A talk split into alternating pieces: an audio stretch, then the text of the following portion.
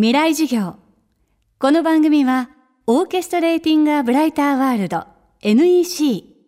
暮らしをもっと楽しく快適に川口義賢がお送りします。未来授業水曜日。チャプター3未来授業。今週の講師は川村元気さんです。映画会社東宝のプロデューサーとして告白悪人モテキなど数々のヒット作をプロデュース今年も手掛けた映画「君の名は」「怒り」「何者」が軒並みヒットを記録しています。一方小説家としては先日最新小説「4月になれば彼女は」を出版したばかり。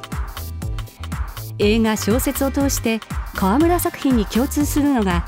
前編に流れる音楽のエッセンスです。そこにはどんな狙いがあるのでしょうか。未来授業3時間目。テーマは音楽の力物語のレイヤー。映画を作る時にやっぱりあの僕は人の感情を動かすのは映像よりも音の方が強いと思っています。なので音楽というものをむしろこう映画の中心に置いて作るような作り方をしてきてますね。特に最近は。まあバクマンという映画でサカナクションにサウンドトラックやってもらったりとか「君の名はラッドウィンプス」だし「怒り」は坂本龍一さんで「何者」は中田康隆君ですね。そういうある種こう作家性の強いミュージシャンに、えーと、映画の音楽を作ってもらうことで何かそこから新しい映画の表現が生まれないかなっていうことはずっとトライしてきました。でそれに気づいたのはやっぱり小説を書いたからなんですよね。小説を書いてる時に一番フラストレーションなのは音が鳴らせないことなんですよ。小説には音が鳴らせない。当たり前なんですけどその当たり前に気づかないで僕は本を読んでいたし映画を作ってたんですね。でもその小説にできなくて映画でしかできないことを映画をやるべきだろうというところで非常に意識的に映画に音楽を使うようになったのは世界からネクが消えたならを書いた後からですね。なんで今回は逆に言うと4月になれば彼女はでは意図的に音楽というものをまあ多分30曲ぐらい小説の中に盛り込んでいるんですよね。実際このタイトルの4月になれば彼女はというのもサイモンガーファンクルの名曲から始まっていて何か音楽の音じゃない部分というかですね音楽が表現している人間のその言語化できない感情みたいなところが何かこう小説の中に紛れ込んでくると多重に層を重ねるという意味では不思議な小説の味わいになるんじゃないかなっていう音楽みたいな小説みたいなところを目指したところはありますね。4月になれば彼女はっていうタイトルもやっぱりその小説とか映画からは出てこないタイトルだと思うんですね。音楽のために作られた言葉。英語のタイトルだと April Come She Will ってタイトルなんですけど非常にこう歌詞のための言葉ですよね。それをタイトルに小説を書くってだけでねじれが発生するわけですよそこに。だからそこを僕は効果的に使いたいなとは思っていました。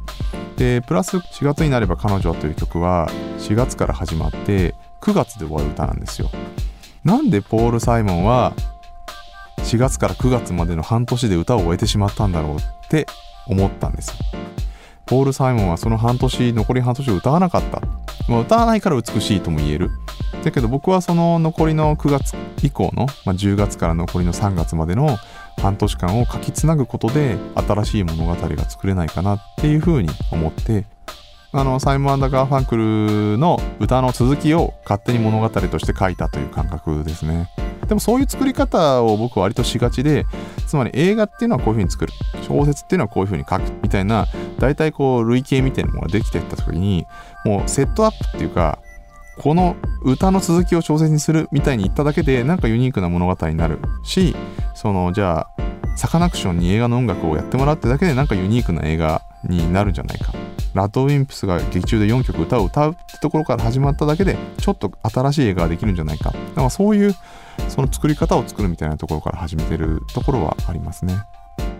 また川村作品のもう一つの特徴が複層的なモチーフの積み重ねです。物語を作る時に大体1個何か見つけてあこれは面白いと思って書き始めるとまあ大体面白くならないし弱いんですよね。だからなんか僕は複雑にこうレイヤーを重ね合わせる作り方をしているので4月になれば彼女はもう多分表層的にはその恋愛小説なんですけれどもまあ、その中に現代人の孤独だったりとか女性のその価値観の多様さというかですね結婚するのがいいのか悪いのか男性と恋愛するべきなのかしないべきなのか仕事を頑張るべきなのか好きな男と奔放に遊ぶべきなのかみたいなこういろんな女性の複雑な価値観みたいなものももちろん内包されてますしあとはそのサブカルチャーの文脈というかですね多様な映画がどう恋愛を語ってきたか音楽がどう人間の感情を物語ってきたかみたいなレイヤーもありますしその楽しみ方のその層をすごくこう多重に重ねてもちろん表層的なレイヤーで楽しんでいただくことも OK だしすごく深読みして、まあ、現代人の哲学というふうに読んでいただいてもいいしやっぱりそこを僕は何枚何層重ねられるかってところですごく勝負しているところはあると思いますね。今週の講師は映画会社東宝のプロデューサーで小説家の河村元気さん。今日のテーマは音楽の力。物語のレイヤーでした。未来授業明日も河村元気さんの授業をお届けします。川口技研。階段での転落大きな怪我につながるので怖いですよね。足元の見分けにくい階段でもコントラストでくっきり白いスベラーズが登場しました。皆様の暮らしをもっと楽しく快適に。川口技研のスベラーズです。未来授業この番組は、オーケストレーティング・ア・ブライター・ワールド NEC 暮らしをもっと楽しく快適に川口技研がお送りしました。